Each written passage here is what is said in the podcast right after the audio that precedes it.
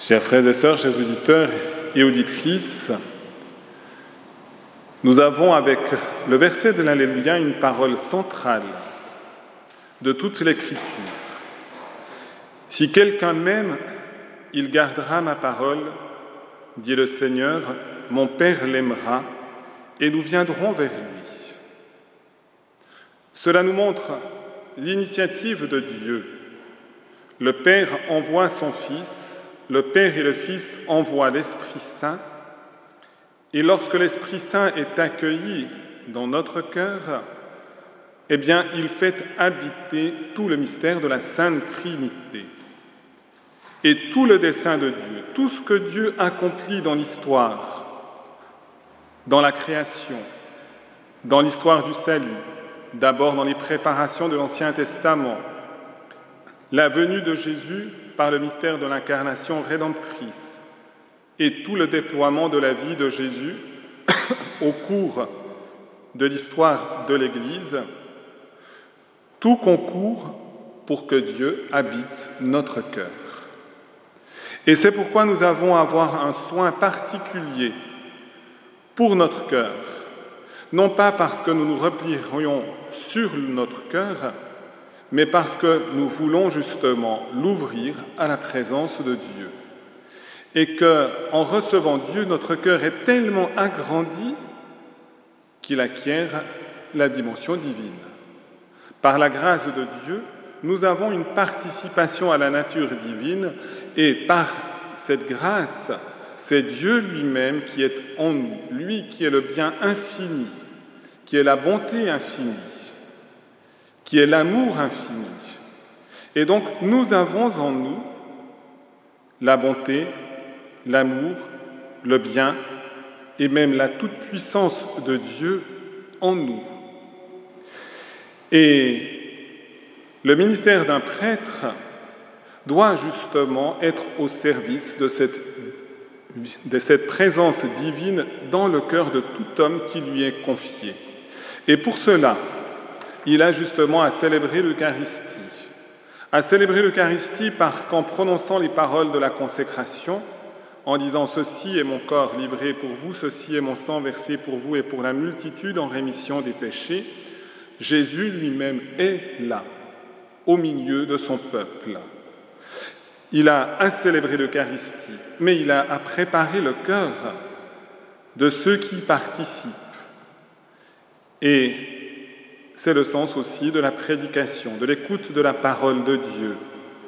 Aussi, son ministère dans les autres sacrements, baptême, confirmation, confession, aussi l'onction des malades, les mariages, et si le prêtre est un évêque, l'ordination diaconale, presbytérale et épiscopale. Et cela, nous dit Saint Paul, c'est pour que nous soyons en communion avec Jésus. La coupe de bénédiction que nous bénissons n'est-elle pas communion au sang du Christ? Le sang que nous rompons, le pain que nous rompons, n'est-il pas communion au corps du Christ? Et là, Saint Paul insiste sur cette union entre le Christ et l'Église. Le Christ qui est l'époux de l'Église, l'Église qui est son épouse, et nous sommes ses membres. Puisqu'il y a un seul pain, la multitude que nous sommes est un seul corps. Par conséquent, Saint Paul insiste pour que nous rejetions toute idolâtrie, fuyez le culte des idoles. Et il nous dit, c'est un culte rendu aux démons. Or, il est absolument incompatible d'être uni par le culte de Dieu en Jésus-Christ, en esprit et vérité, et le culte des démons. Nous avons à rejeter radicalement toute idolâtrie. Tout ce qui est créé n'est pas digne d'un culte d'adoration, n'est pas digne que nous lui offrons un sacrifice, parce que le sacrifice signifie le don total de nous-mêmes, et nous-mêmes, nous sommes faits uniquement pour Dieu. Et encore, Jésus, dans l'évangile d'aujourd'hui, nous invite à entrer à l'intérieur de notre cœur, à découvrir la dignité de notre cœur. à travers la comparaison d'un arbre bon ou d'un arbre mauvais. Un arbre bon ne donne pas de fruits pourris, un arbre mauvais ne donne pas de bons fruits.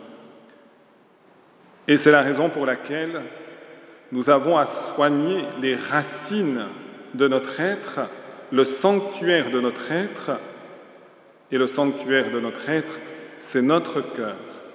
S'il est bon, c'est parce qu'il est habité par le Père, le Fils et le Saint-Esprit. S'il est mauvais, c'est parce que cette présence nous fait défaut. Si nous sommes encore dans un état mauvais, prions, demandons la grâce de pouvoir être rétablis dans la bonté. Demandons la grâce d'une véritable conversion. S'il est déjà bon, soyons reconnaissants et demandons au Seigneur qu'il développe encore cette bonté par toutes les pensées, les paroles et les actions qui vont jaillir de notre cœur. Ne nous contentons pas de dire Seigneur, Seigneur, mais demandons de pouvoir mettre la parole du Seigneur en pratique. Demandons-lui de pouvoir lui être fidèle et ainsi, comme le dit encore Jésus, notre maison sera construite sur le roc avec des fondations solides. Ces fondations, c'est Jésus qui nous met en communion avec le Père dans la puissance du Saint-Esprit. Frères et sœurs, chers auditeurs et auditrices, demandons de pouvoir nous avancer humblement, avec confiance, mais aussi avec un cœur ardent, plein de foi, d'espérance et de charité, vers le Christ, et demandons de pouvoir lui entraîner tous nos frères et sœurs pour qu'eux-mêmes puissent découvrir cette profondeur de l'amour infini. Amen.